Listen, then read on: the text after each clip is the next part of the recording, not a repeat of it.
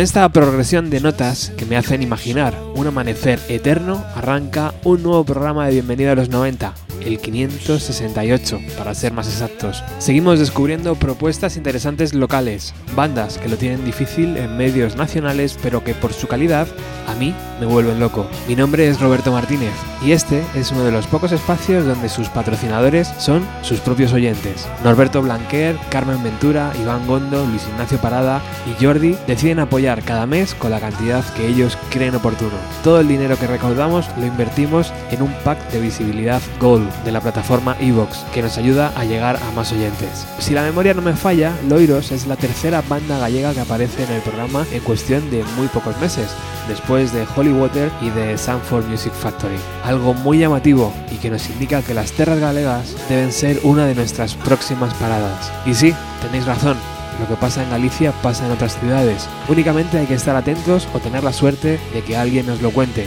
Y en eso estamos. Y sí, volvéis a tener razón. Cuando era mucho más joven odiaba que el locutor hablara sobre una canción tan buena como esta. Pero tiene truco, no os preocupéis, porque esta canción, PDC, de Loiros, volverá a sonar en el programa. Hoy presentamos al mundo su primer disco. Subir el volumen y disfrutar.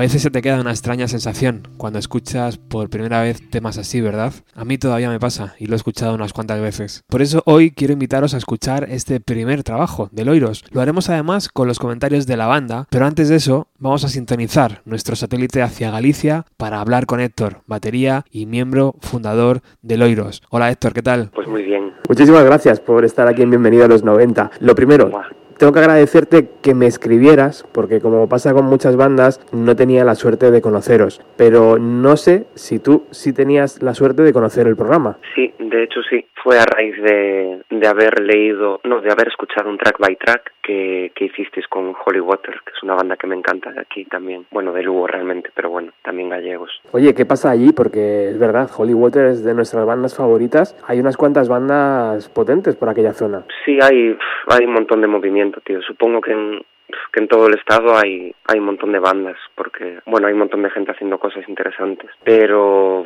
estamos poco comunicadas, eso sí que, que noto eso. El otro día en una entrevista me preguntaban si conocía más bandas, así un poco que hicieran un poco nuestra movida, y no tenía ni idea que responder. Conozco aquí a Crow, porque son de aquí también, un poco Holy Water, pero si me dices de, ya mismo de Asturias, que estamos al lado, ya no conozco nada. Qué curioso, pues eso es culpa de los medios entonces, ¿no? Un poco. Tampoco quiero eh, culparos a vosotros, igual es culpa de, de lo mal comunicado que está todo en general, porque para nosotros salir a tocar a Madrid o hacer una gira por Andalucía es una ruina, ¿sabes? Claro. Es difícil salir. Mucha inversión de tiempo y sobre todo dinero, ¿no? Porque no sabes exactamente si vas a poder recuperar la inversión. Eso es. Tampoco quiero empezar quejándome, ¿sabes? sí, tendremos tiempo para eso.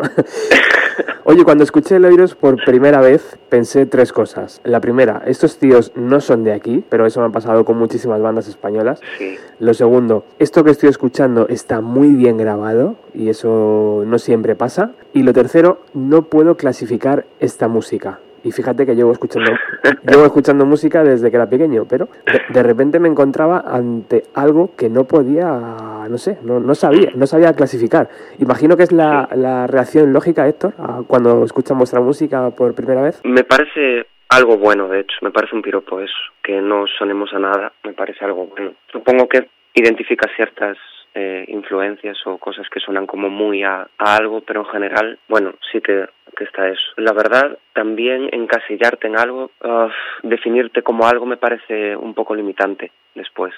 Si te encasillas como mm, post-rock, a lo mejor el segundo disco ya dices, voy a hacer post-rock porque soy post-rock, ¿sabes? Entonces prefiero también no definir al grupo ni encasillarlo en nada. De hecho, a veces simplemente pongo todo lo que se me ocurre o todo a lo que sonamos y al final me veo con un chorizo de 10 eh, etiquetas, ¿sabes?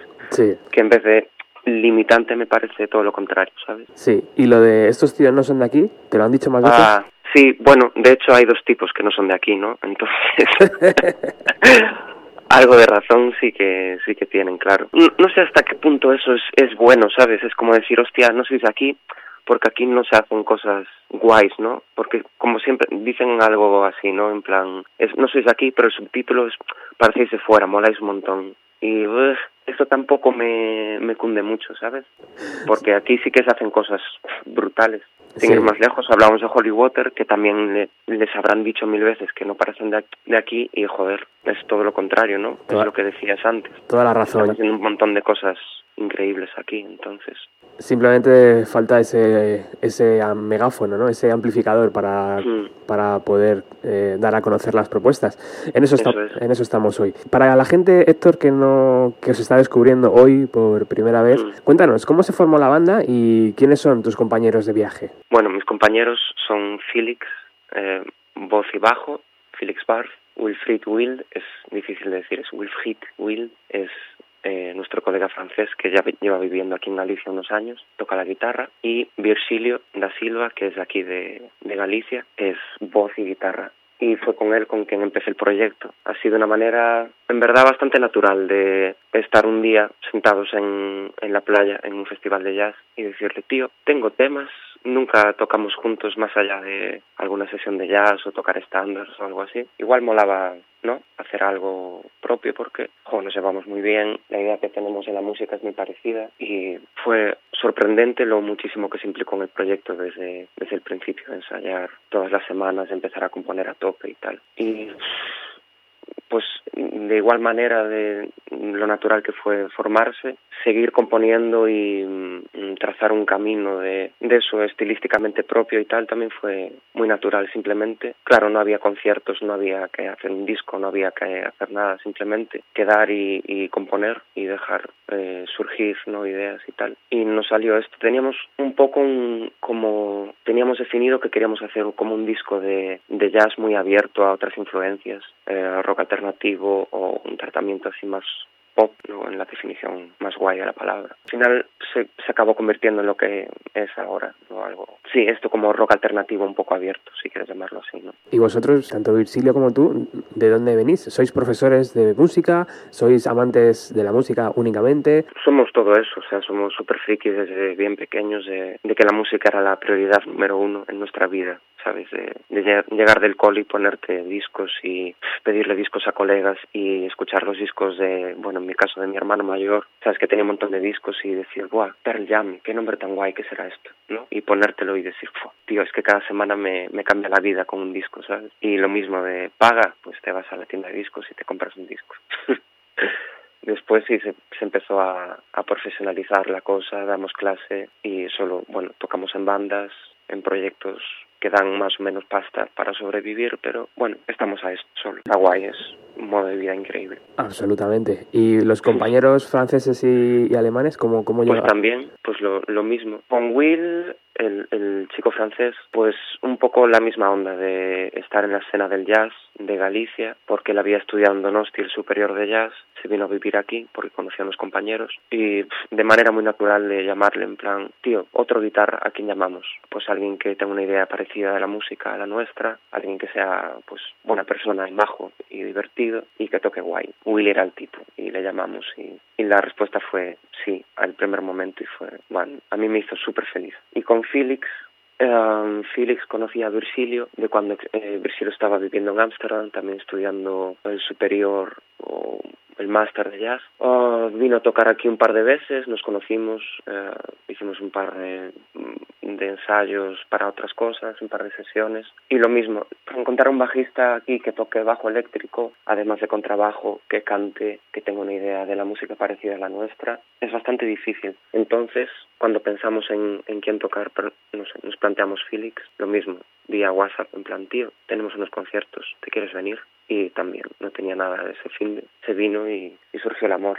Está un poco difícil porque él sigue viviendo en, Berlín, ¿no? Will vive aquí en Galicia, pero Felix vive en Berlín. Cuando empezamos en el grupo vivía en Ámsterdam. Y está complicado el asunto de tener que pagar los vuelos cada vez que venga. No podemos ensayar porque está allí. Pero es lo que decía el otro día en otra entrevista, que es como el amor de tu vida. Bueno, llevas una relación a distancia con, con esa persona, pero es con la persona con la que quieres estar, ¿no? Pues esto es, es igual, no no queremos tocar con otra persona que no nos llene, ¿sabes? O sea, queremos estar con, con Felix y es el amor de nuestra vida musical, así que... Qué bonito, tío. me, me he emocionado. Lo pretendía, estaba todo, estaba todo escrito.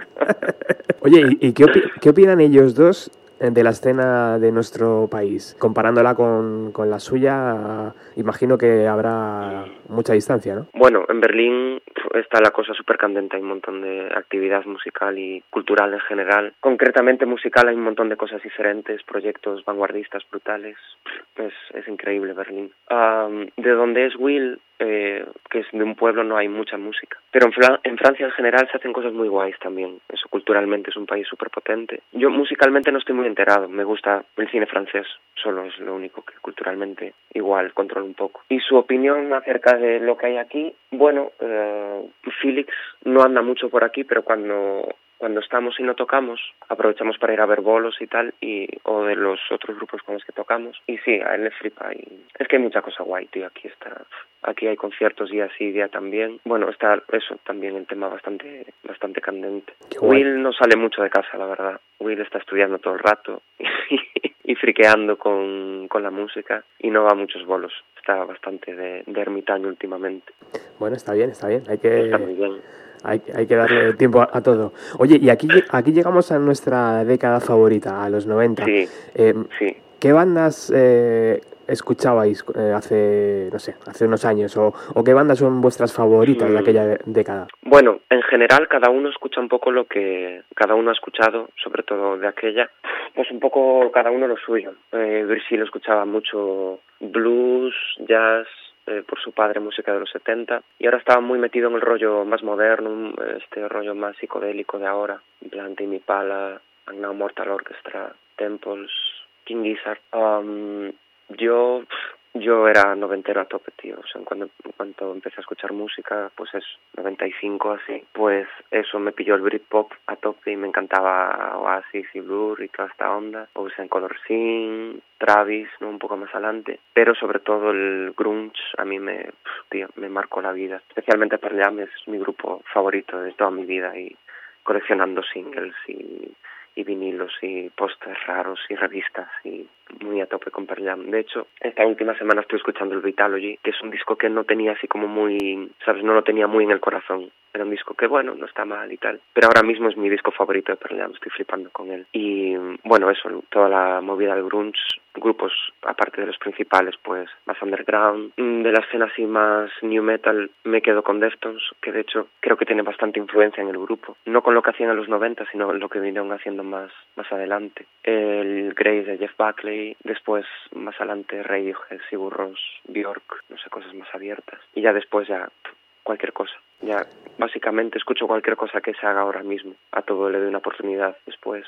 Que me guste más o menos o que se meta como influencia en el grupo más o menos, pues ya es otra cosa. Y Felix y Will un poco la misma onda noventera también de... Recuerdo en las primeras giras estar escuchando un montón Ocean Size que no sé si es un grupo que, que controlas. La verdad que no. Vale, Ocean es un grupo así británico de principios de los 2000, increíbles, rollo progresivo, así, muy guays. Um, pues también, pues ellos escuchado un montón System of a Down, eh, Deftones, que son un poquito más jóvenes que, que Brisilio y que yo, ellos dos igual sí que les pillo más el rollo finales de los 90, principios de los 2000 y tal, y están escuchando más esa onda. Y ahora pues escuchamos, sí, eso, sobre todo música actual, eso, King Gizzard, estamos escuchando un montón, eh, Yatus Coyote, Bugarins, no sé, hay un montón de, de bandas que surgen ahora y que están haciendo cosas increíbles o bandas de no de hace tiempo que siguen produciendo discos brutales. Justo ayer leía que Nick Cave acaba de salir de sacar un disco, Wilco acaba de sacar un disco,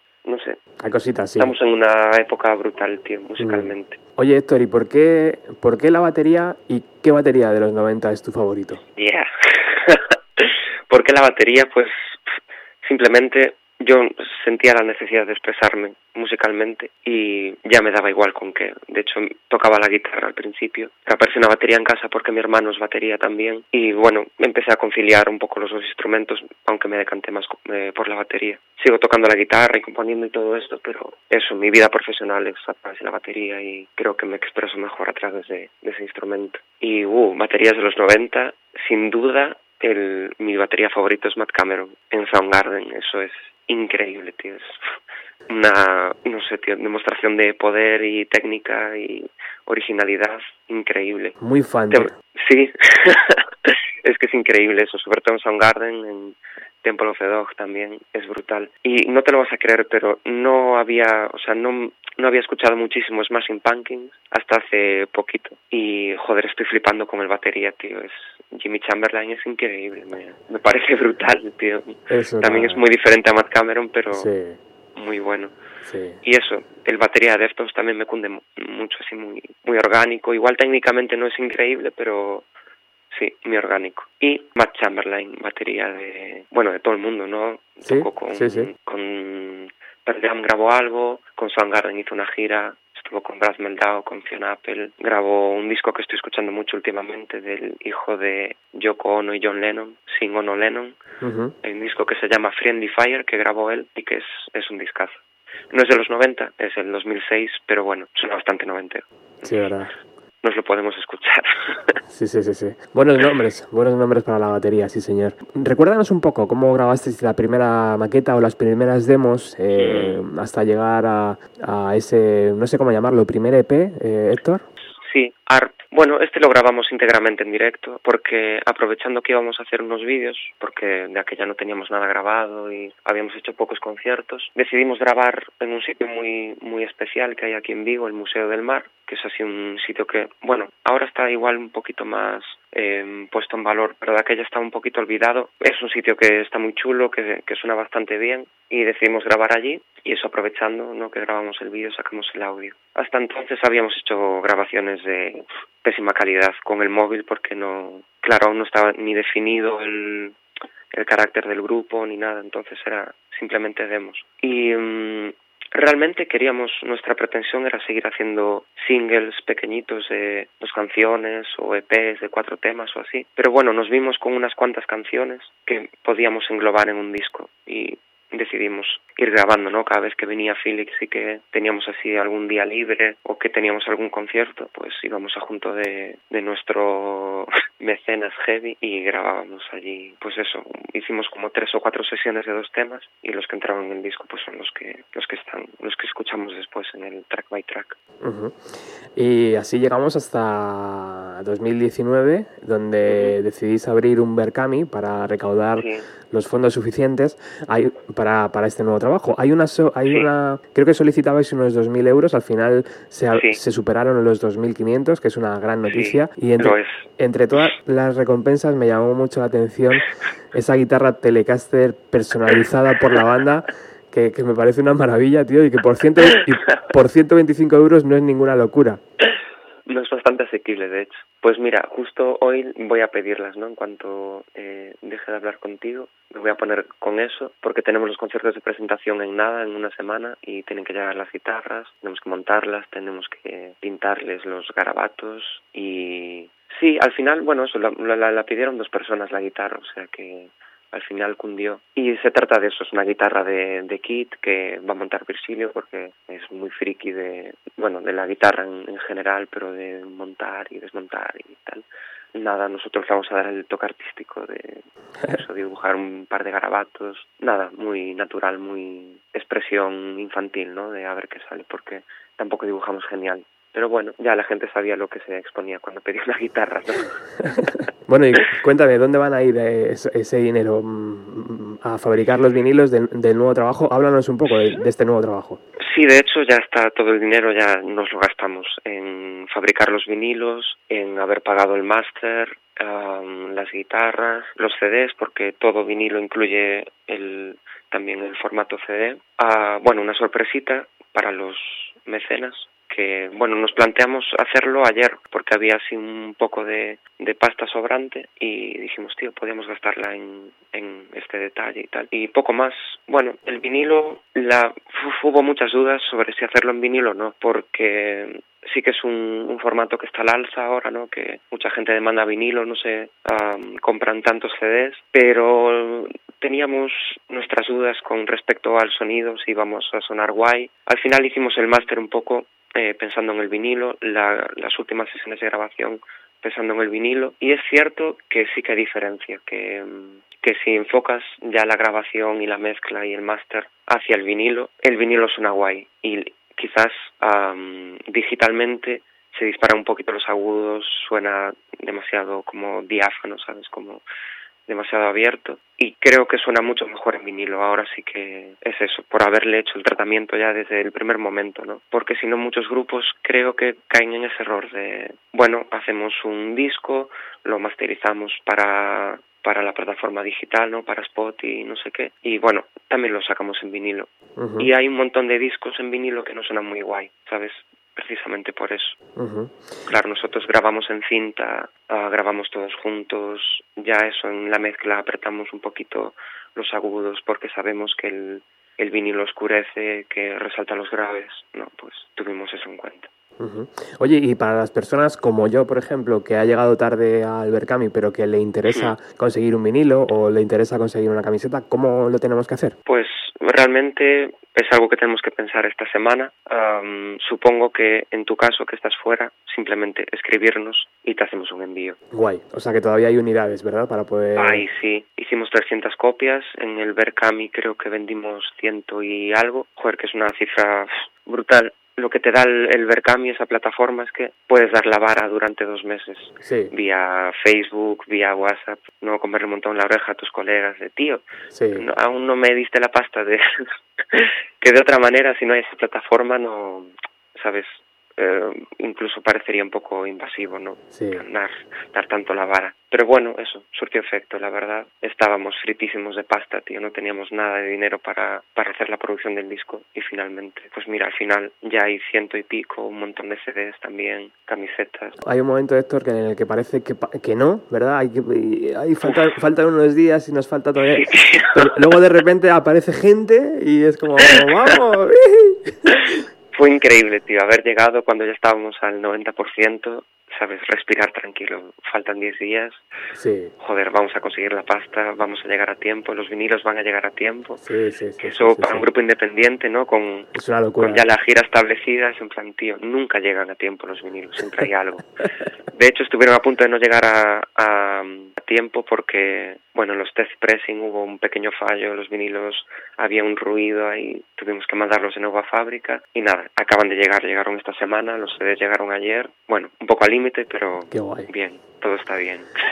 Oye, para finalizar la charla, eh, ha- hablemos de esas fechas de conciertos que antes Mm. decías. Cuéntanos, ¿dónde vais a estar tocando? Y, y- y a ver si hay posibilidad de, Hmm. de algún día veros por Madrid. Pues estrenamos en casa el, el próximo viernes 11 de octubre en la sala Kominsky, que es para mí la sala de referencia ahora mismo en Vigo para hacer conciertos eléctricos. Al día siguiente tocamos en el Embora, en Santiago de Compostela, tempranito, a las 8 de la tarde, así horario europeo. Y después tenemos fechas en noviembre. Tenemos una fecha muy guay, en un sitio muy guay, con otro grupo increíble, que todavía prefiero no, no decir con quién ni dónde, pero a mí me hace muchísima ilusión. Con un grupo de aquí de Vigo que me, me flipan también. Eso será el 8 de noviembre. El 9 nos vamos a Portugal, a Braga, que vamos a hacer una grabación en, en directo, en vídeo, del concierto. Y tocamos en una sala nueva que hay en Cambados, que se llama Crazy Cray, que también sonidad. Hace poquito vi un grupo de, de aquí que se llama Excedera y tocaron allí y son brutales, sí, sonan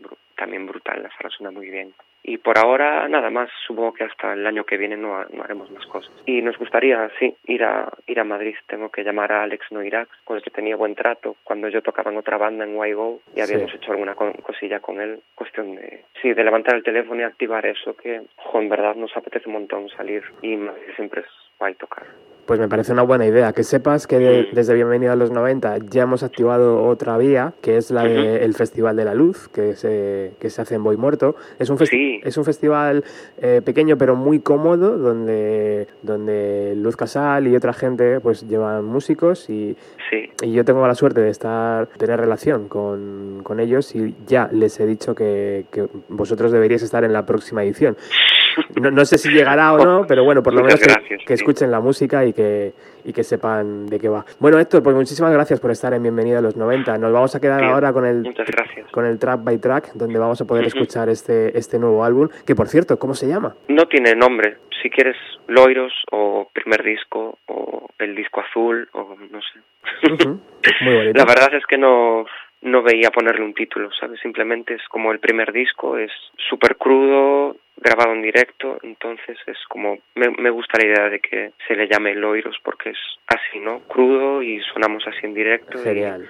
poco el reflejo de lo que es el Pues- grupo en directo, ¿no? Os esperamos aquí en Madrid. Esta, esta va a ser ya vuestra casa y si no, pues tendré que ir yo allí a, a Galicia, donde estéis dando conciertos y no sé, cuando quieras, tío. Hacemos- Por aquí ya tienes una casa. hacemos algo juntos. Muchísimas gracias, amigo. Claro, muchas gracias. Chao, chao. Un abrazo. Chao.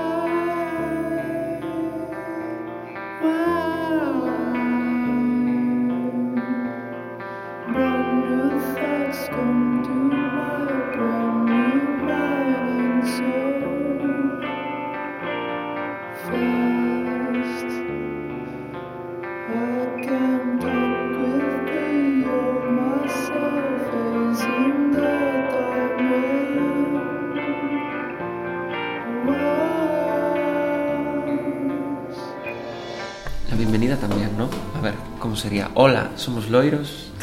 Hola, somos Loiros y estamos aquí haciendo esta entrevista track by track. Yeah.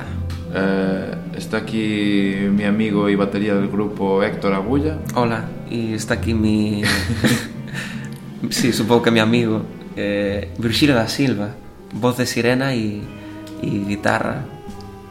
¿Y guitarra de qué? Es que ponerle un. A ver, guitarra. guitarra psicodélica, Dan Now Mortal Orchestra. Guitarra muy cara, pero que suena mal. Entonces al final acaba sonando un poquito bien. Y aquí estamos. Bueno, eh... Cuidado. wow. Eh, ¿Con qué empezamos el disco? Con, Con Mark, Mark. ¿no? Sí, eh, Rebirth Mark es... Decidimos eh, empezar el disco con esta canción porque supuso un punto de inflexión en lo que es ahora Loiros, ¿no? Digamos que antes, al principio del grupo, cuando aún todavía no estaba definido mucho el carácter, eh, el concepto del grupo era más... eh, Música instrumental, ¿no? Sí, música instrumental, con voces tratadas más como un, un instrumento más. Como coros, ¿no? Como melódico. acompañamiento para el, para el, para el tema Sí. instrumental. Sí, al principio el grupo lo formamos Virgilio y yo y teníamos pensado hacer algo, un concepto así más yacero, con, Con influencias de otros rollos, ¿no? sí, con vientos, con trabajo. Y esto no se fue definiendo hasta que, bueno, fuimos componiendo los primeros temas y vimos que, que era poderoso, era muy poderoso el rollo de las dos guitarras acústicas, las dos voces.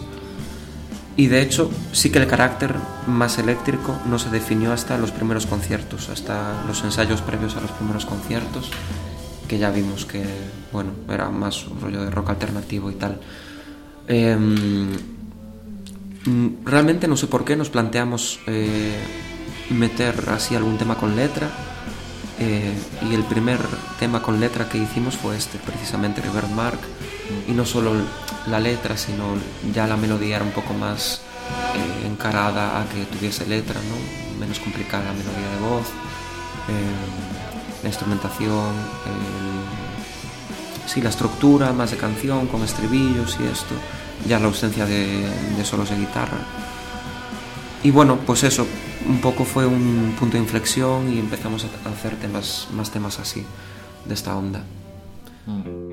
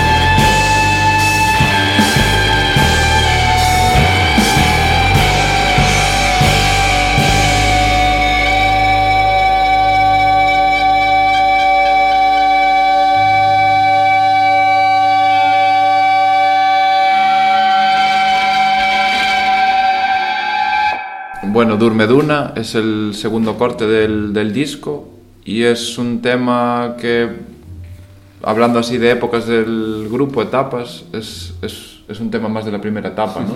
O etapa intermedia, casi. No, primer- Sí, primera, primera etapa. primera etapa, ¿no? Y es un tema instrumental en que hay una voz de sirena por detrás, ¿no? Que apoya un poco la melodía que está tocada también por la guitarra. Entonces, es como eso lo que hablábamos antes, ¿no? Que es de, de- así de la de la época más de cuando empezamos a tocar y a hacer canciones juntos. Sí. En esta queríamos hacer una canción de en plan Debussy o algo así. Pero bueno, no salió esa, esa cosa rara, esa especie de engendro con ese rollo stoner de- del medio. La idea de la canción gira en torno al sueño de, de Duna, que era la, la perra que, que yo tenía por aquel entonces. Y nada, ilustramos un sueño porque, claro, ensayamos por la noche en mi casa y ella siempre estaba ahí sobando. Realmente sobaba todo el día, o sea que, ¿no? Hmm. Ahí está. Bueno, eso, duerme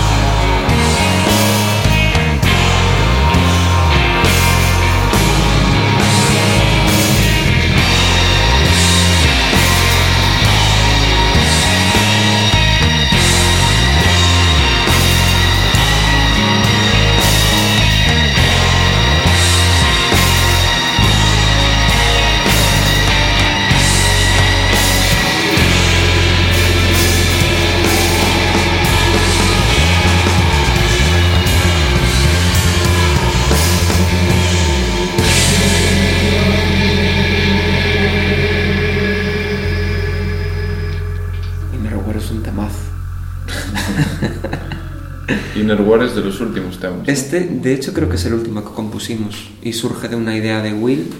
eh, Will es el, el guitarra, el otro guitarra, que no es, soy yo. Sí, el que come El que no, cantidades ingentes. el que no sabe cantar, solo, Sí. solo en francés. Pues sí, esta surgió de una idea de Will, que por aquel entonces estábamos escuchando así mucho Deftones y bueno, teníamos así mucho en mente ese rollo así más shoegaze y temas así más pesados, más, no sé, un poco más arrastrados y tal. Bueno, fuimos componiendo y salió esto. Esta, claro, surgió de una idea de Will, pero fue variando a lo largo del tiempo. Le dimos bastantes vueltas. Eh, en sesiones que hacíamos Will y yo, luego Virgilio, Will y yo, Felix también aportó más al final. De hecho, fue bastante fresco a la hora de grabarlo, fue sin terminarlo, pero bueno, quedó así un, aire ahí bastante fresco. Sí, es un poco como todos los temas, ¿no? En plan, tú haces la parte de guitarra, o tú y Will en este caso, ¿no? Y, y después en el ensayo le ponemos melodía encima, Félix o yo, o- Mm. Y, y vamos configurando el, el tema. Es un poco, la, no sé, la manera en que siempre curramos, ¿no? Para hacer las canciones. Sí. Entonces tú te pones allí en casa con la guitarra de rinky, rinky, rinky, te sacas unos tal Sí. y es la idea que, que traes. En este caso, pues Will y, y Héctor dieron la idea principal. Digamos que todos los temas surgen de, de una idea de guitarra, ¿no? Sí. De así o arpegiado. Normalmente son ideas así arpegiadas, ¿no? De tin, kin, kin, kin, y Es que no sé tocar con púa. es que no sabe tocar con púa, entonces son todo arpegios. Si os fijáis en los temas, la guitarra, digamos, la guitarra base, es siempre un arpegio, ¿no? Mm. Y esa es la guitarra que compone aquí el amigo batería. Claro, no es por defecto, es, una, es un sello. Y entonces este es un ejemplo. Y Reverse Mark también, el primer tema, ¿no? Bueno, sí. y, y Durmeduna. Los, do- Sí. los dos temas anteriores es igual, es una Sí. guitarra, ¿no? Un arpegio, hay una armonía. Sí. Y encima de eso construimos todo. Es un poco la manera de- que tenemos para componer en Ujú. la mayoría de los casos. Pues ahí va, Inner War.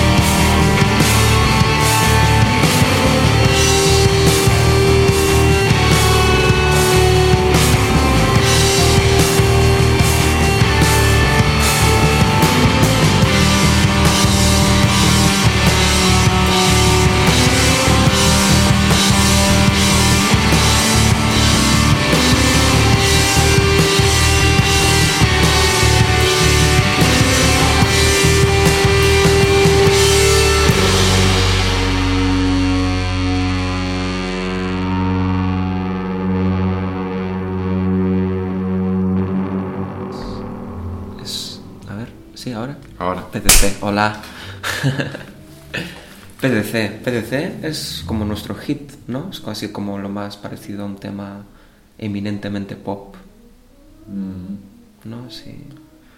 Sí, esta la canta Felix. Sí, yo creo que es así como algo que nos caracteriza bastante, es el uso de las dos voces haciendo armonías. En este caso, eh, la estrofa y bueno, el peso de la canción está en la, en la voz de Felix, ¿no? que aporta así como una cosa diferente a, a los cantos de sirena de Virgilio. Y nada, la letra y la canción en sí, ¿no? Lo que es la, la canción, que no es un arpegio. ¿Ves? Este no es un arpegio. No, No. pero es una guitarra en tu estilo. Sí, rinky rinky. Rinky rinky tal, Sí. re abierto. Re siempre, es más fácil así. Bueno, esta gira en torno a, un, a una experiencia muy bonita que viví un, bueno, en un sitio muy importante para nosotros, que es el Colectivo, que es una asociación de permacultura y bueno, más cosas que hay en Vigo, que es donde grabamos los últimos videoclips, de hecho, así en directo, para presentar este disco. Y bueno, esta canción va para ellos y concretamente una, una experiencia, un curso que hice allí durante 10 días muy intenso y venía con la idea, tanto la letra como de un poco la canción, de, bueno, de esa experiencia y quedó plasmada así. ¿A ti te gusta esta canción? Sí. Este tema tú hiciste como la parte principal, ¿no? Sí, ¿y tú la melodía? Y bueno, sí, aparte de la melodía y la intro, ¿no? Mm. Que es como una parte que no tiene nada que ver, pero sí, Sí. ¿no? Al principio y al final de, de la canción. Sí, metiste unos acorditos ahí que yo no, no controlaba aún. en las novenas. Y poco más que decir, Mm. ¿no? Está bien, a mí me gusta bastante esta canción. Bueno. PDC.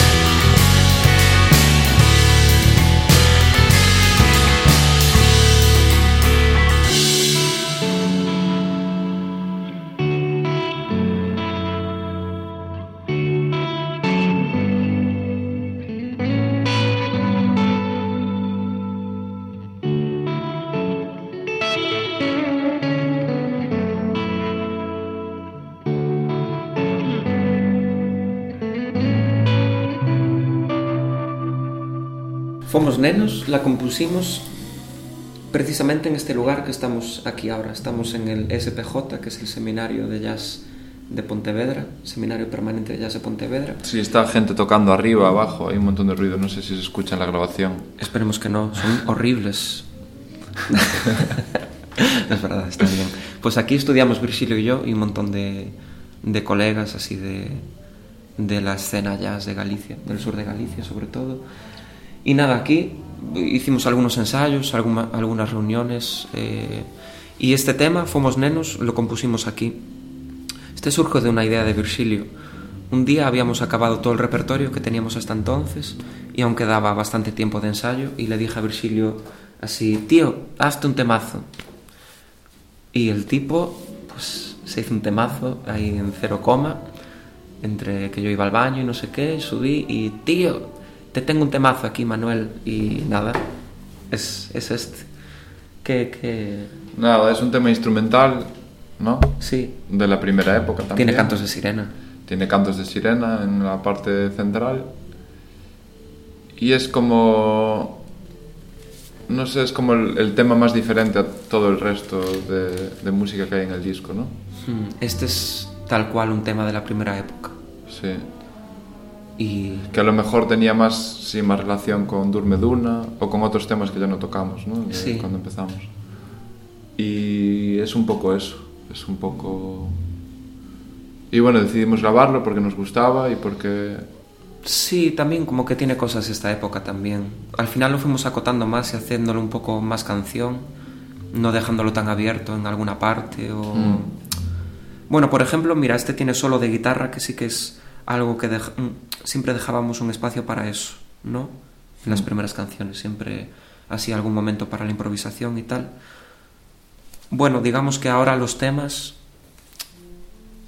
no hay momentos concretos para la improvisación, pero sí que seguimos siendo abiertos a la hora de, de cambiar el carácter de un tema, pues de un concierto a otro. En plan, que podemos cambiar un groove, o que podemos hacer una parte un poquito más larga, o... Sí, pero no hay, o sea, ya en los temas no hay solos de No. guitarra o solos de bajo, incluso teníamos solos de bajo en algunos temas. Sí, este, en este tema de En hecho, este tema hay lo, un- hay que un lo solo de quitamos, bajo. sí. Había. Había y lo quitamos. Y ahora hay un solo de guitarra solo. Sí. Pues eso, este es, este es una buena ñapa, son ocho minutos, ¿eh? Mm. Bueno, pues nada, nos vemos ahí en un rato.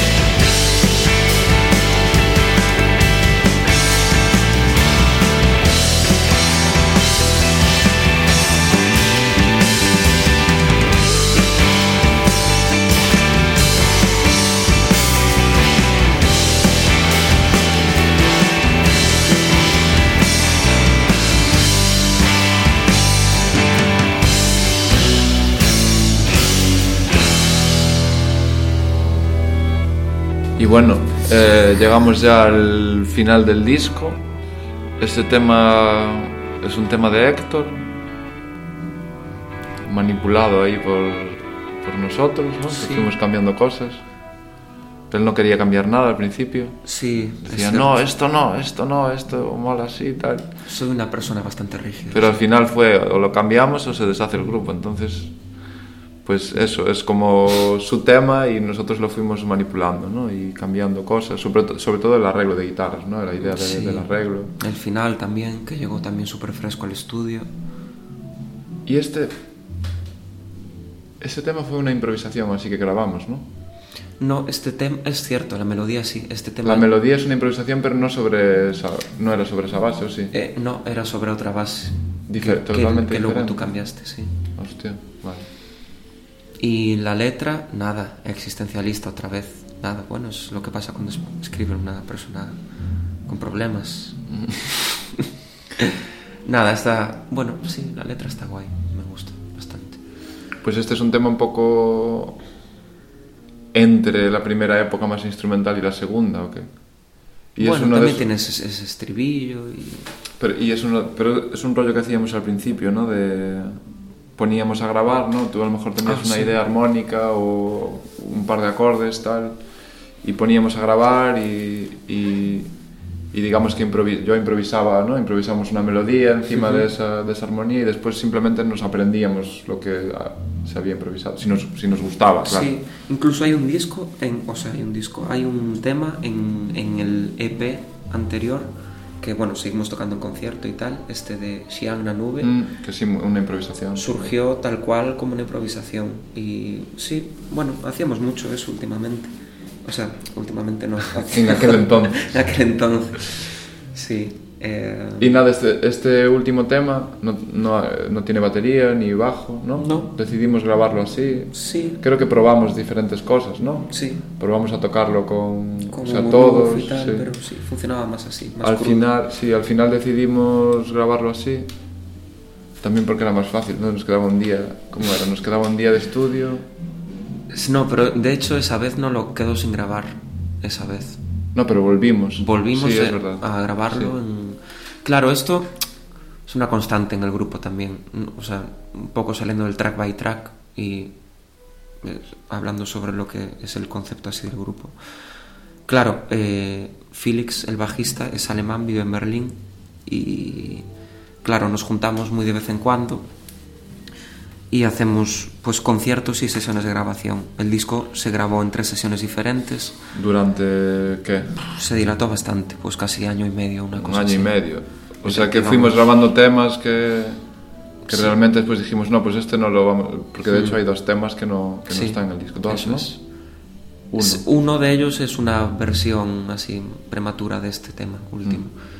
Y otro es A fin de algo fermoso, que es otro tema instrumental. Que tocábamos al principio. Sí, de hecho, este es el primer tema que hicimos Loiros. Mm. Eh, o sea, no este que vamos, que vamos a. El que descartamos. el que descartamos, que está para los mecenas únicamente, el Berkami, pero supongo que en algún momento subiremos a. a ¿Cómo se llama? Plataformas y eso. Sí. Bueno, y así, el disco acaba un poco de baixón, ¿no? Así de... así triste, un poco para, pues, que se escuche otra vez. Pero claro, acaba de nuevo en bajón y así como que hacemos que el oyente lo escuche una y otra vez. De, De forma, bajón. de forma enfermiza y un poco joderle la vida. Bueno, eso. Y ahora mismo... Es un tema más crudo este último.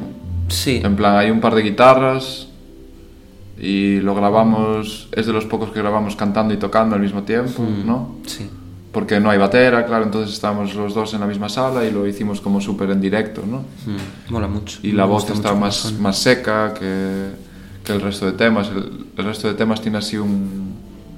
como un... Un tratamiento, ¿no? tratamiento Una así más psicodélico, más efectos en las voces, reverbs, delays, distorsiones. Y este está como ahí, como súper crudo. Y poco más, no sé si quieres concluir. No, di algo bonito. No, de Baixón, para que vuelvan a escuchar la entrevista. Nada, muchas gracias. Eh, espero que os guste el disco y, que nos pidáis eh, vinilos os encarguéis del envío, por supuesto. Y, y nada, a ver si vamos prontito a tocar por ahí, que tenemos ganas de salir. Un abrazo.